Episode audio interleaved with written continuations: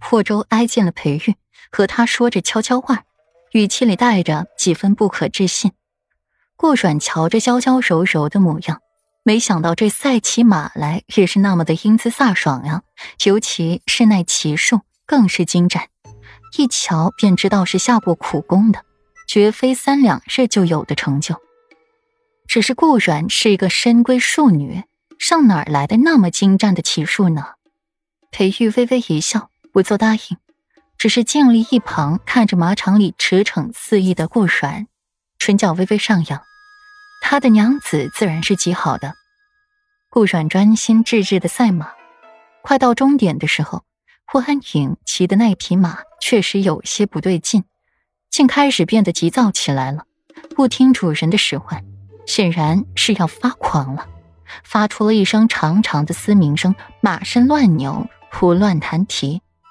距离太远了，裴玉他们不知道霍安影是个什么情况。顾阮却是清楚万分，不敢有什么迟疑，驾着马跟上了霍安影，距离稍近一些，才领略到了霍安影身后坐下。公主怕吗？顾阮胸有成竹的声音从身后传来。不怕，你要做什么？刚说完，霍安影就看见了顾阮拿出了一支匕首来，在日光下散着冷芒，然后狠狠的刺进了马脖子里边。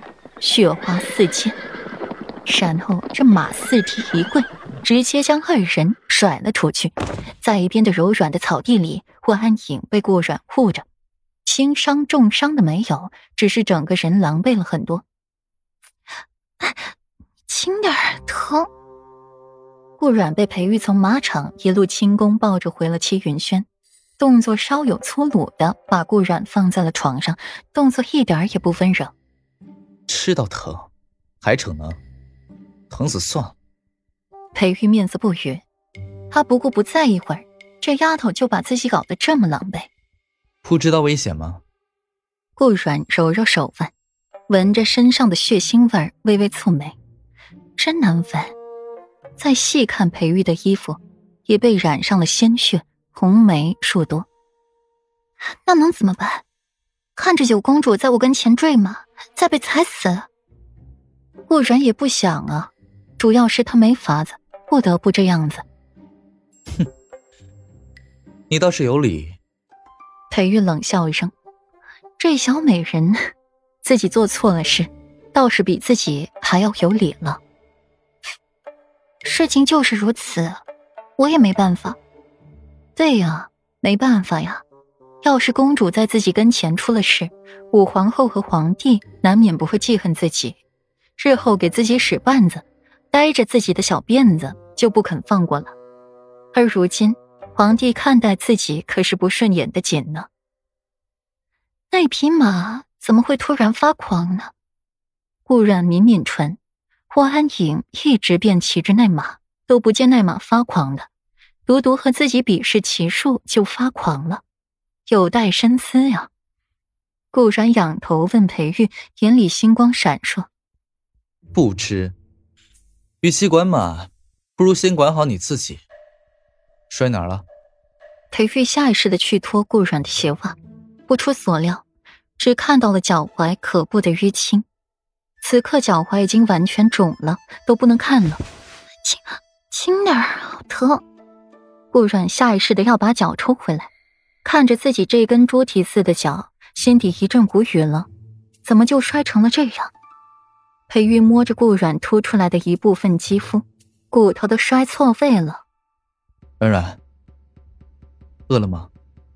裴玉轻轻的揉按着顾软的脚踝，突然开口问他：“那，饿了，是有些饿了。”顾软摸摸小腹，这两日心情不好，食欲不振的。现在裴玉突然问起来自己饿不饿，这会儿倒真是觉得饿了。晚上想要吃些什么？为夫出去让人给你准备。我要吃鱼，还有莲子、雪藕，还有云。话还未说完，便被脚踝处的一阵钻心的疼给打断了，取而代之的一声疼痛的惨叫，疼得顾软眼泪朦胧，眼底直闪着泪光。替顾阮正骨，裴玉才又去端了一杯水来，递至了顾软的唇瓣跟前。乖，别哭了，疼一下就好了。顾软的薄唇微张，就着裴玉的手喝水，顺过了干燥的喉咙，这心情才好了几分。再倒一杯，理所当然的指使着裴玉。裴玉也乐得伺候他，起身又去倒了一杯水来。顾软喝过之后。嗓音舒服了一些，这才道：“裴玉，你想疼死我是不是？你要替我正骨，你好歹提前说一声啊！疼死我了，你就好找别的女人了是不是？”